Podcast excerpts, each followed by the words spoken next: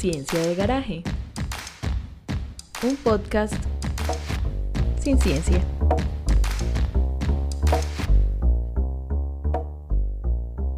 Hola a todas y a todos. Bienvenidos a una emisión más de nuestro podcast Ciencia de Garaje.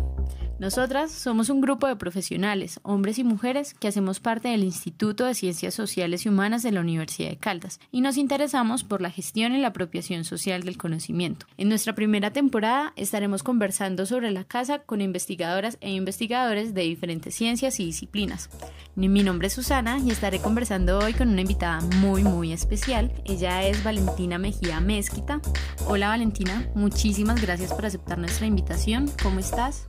Muy bien, muchas gracias. Muchas gracias a todos, a Ciencia de Garaje, por esta invitación y bueno, por este compartir. Valentina es arquitecta, es especialista en gestión inmobiliaria, magíster en filosofía y doctora en diseño y creación de la Universidad de Caldas. Sus intereses de investigación se relacionan con la comprensión de las propuestas del movimiento moderno en arquitectura y su manera de entender el mundo. También se ha interesado por el espacio doméstico popular, la casa vivida o el mundo hecho por nosotros mismos, entre otros temas.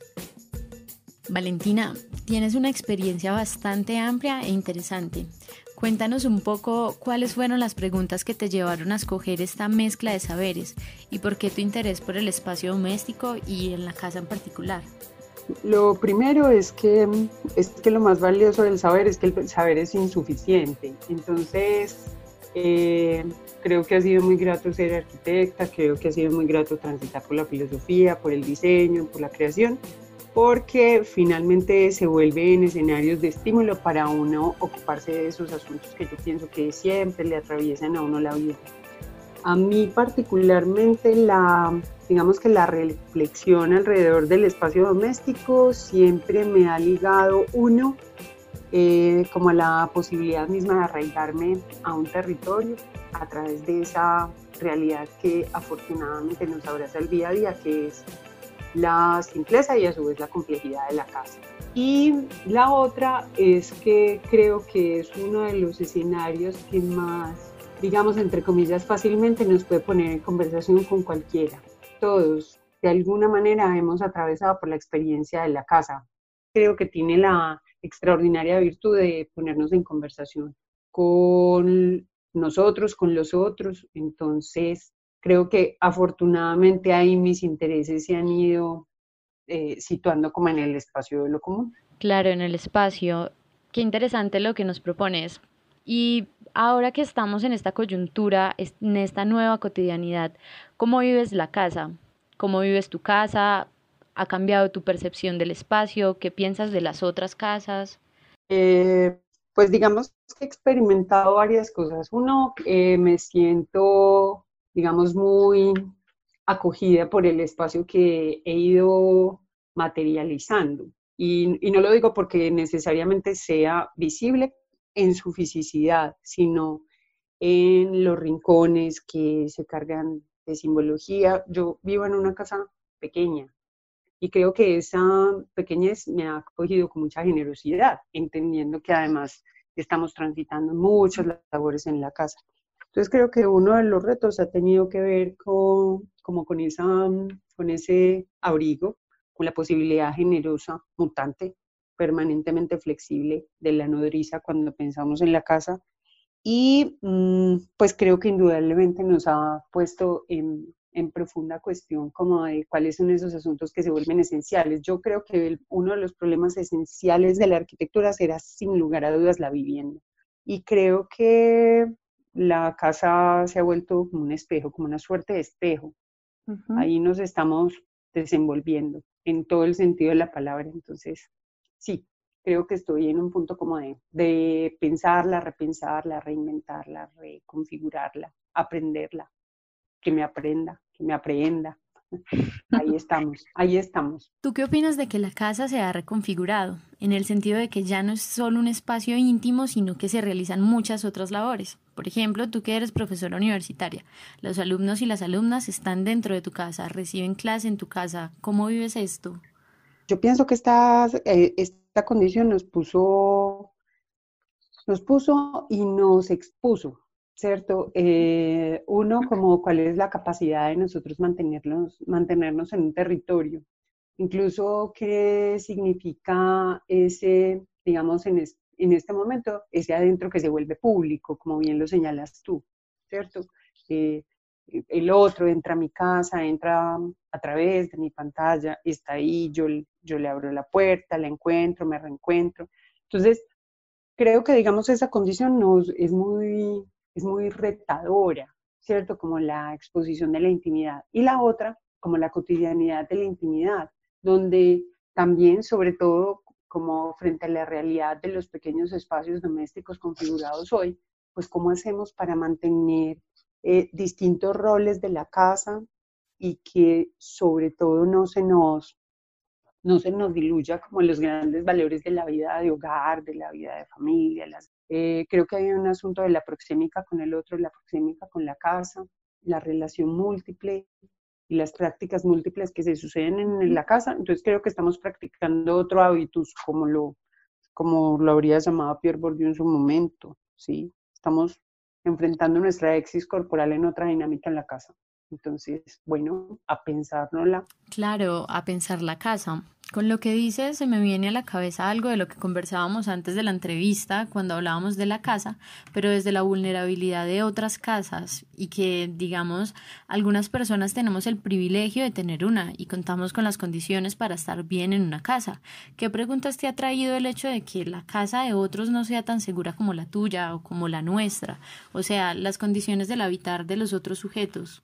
Pues digamos que uno de los asuntos que yo más me cuestiono tiene que ver con, digamos, con la comprarme en un lugar, no, no por hacer resistencia, como también lo hablábamos ahora, sino el lugar de orden, ese que nos encuentra entre las prácticas versadas de la arquitectura y las prácticas, digamos, informales de la arquitectura.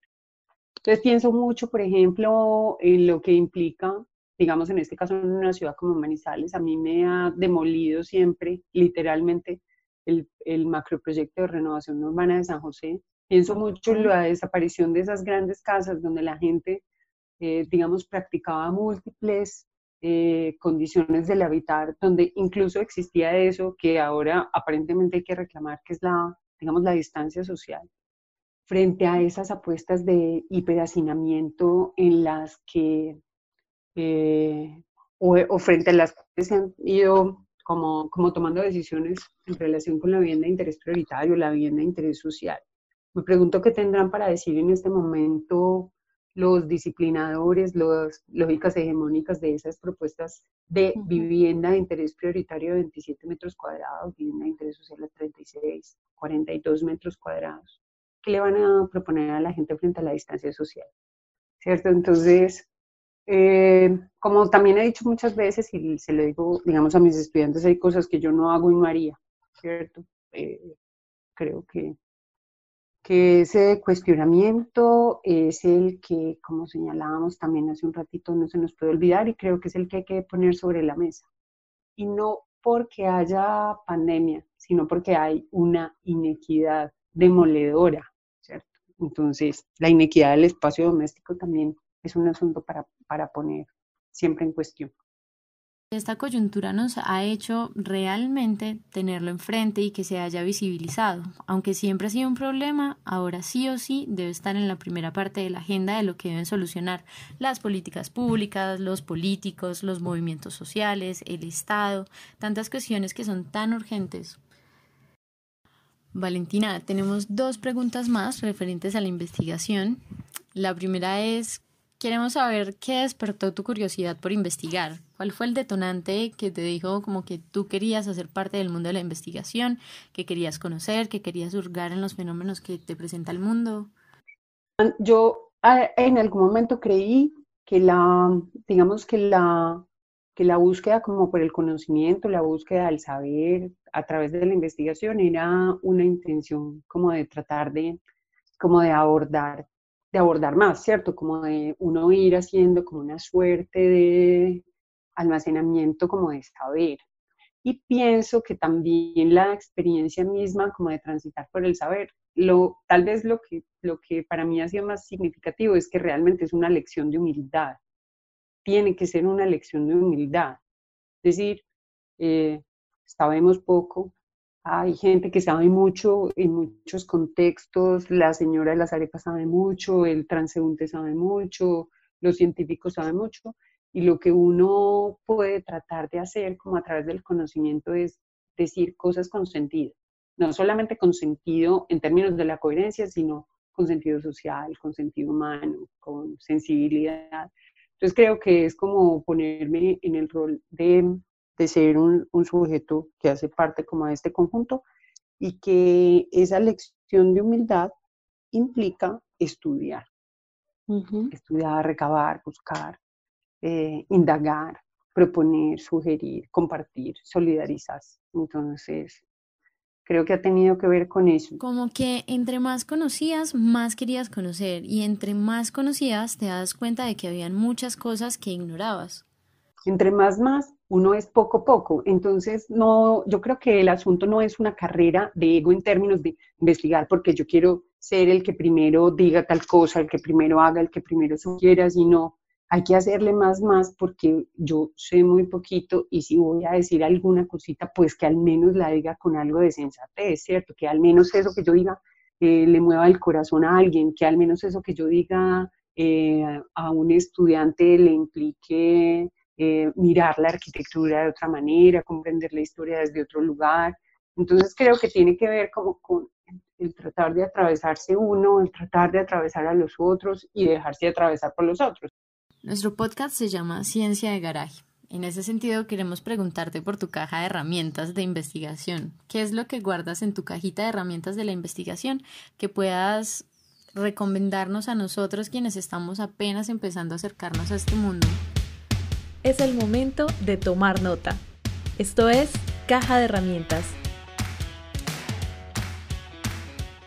Pues yo pienso que la pregunta es muy valiosa, sobre todo para quienes, por ejemplo, hemos tenido profundo interés, digamos, en la teoría. Yo, yo he tenido un profundo interés en la teoría. Yo digo que, que a mí me, me, ha gustado mucho haber estudiado filosofía porque me puso en el lugar de, digamos, de, de estudiar filosofía en pro de la arquitectura o filosofía en pro del diseño, etcétera y creo que, que, digamos que las otras experiencias investigativas lo, o de formación, digamos, como investigadora, por ejemplo, el tránsito en el doctorado, lo que me permitió es como instalar la teoría desde otro lugar. Es decir, un camino puede ser eh, procurar la construcción del saber a partir de la reflexión teórica y eso implica entonces tener una caja de herramientas que te pones en reflexión con con el texto escrito, con el artículo, con la revisión historiográfica, etc.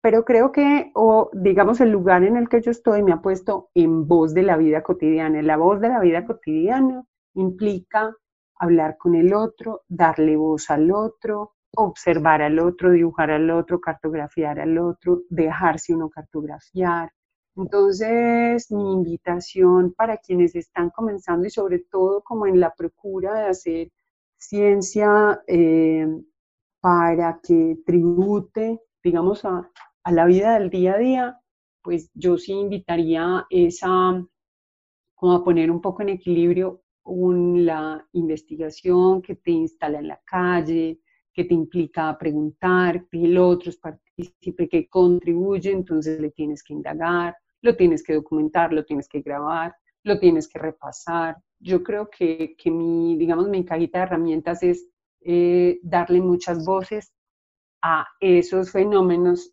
de los cuales uno se quiere ocupar. Si me quiero ocupar de la casa, tengo que darle voz a la casa, le tengo que dar sonido a la casa. Ahí, eh, digamos, este es un, buen ejemplo. Le tengo que dar ojos a la casa, le tengo que dar camino a las rutinas de la vida en la casa, por ejemplo. Entonces, mi invitación es ponerse en voz de la vida cotidiana y eso implica eh, darle espacio para que ella se manifieste. Bueno, y a todas y a todos quienes nos acompañaron hoy, muchísimas gracias por hacerlo, muchas gracias por entrar a un podcast que se llama Ciencia de Garaje. Muchísimas, muchísimas gracias Ciencia de Garaje y bueno, aquí estamos para escuchar. Gracias por escucharnos. Si te gustó este capítulo, nos ayudaría muchísimo si lo compartes.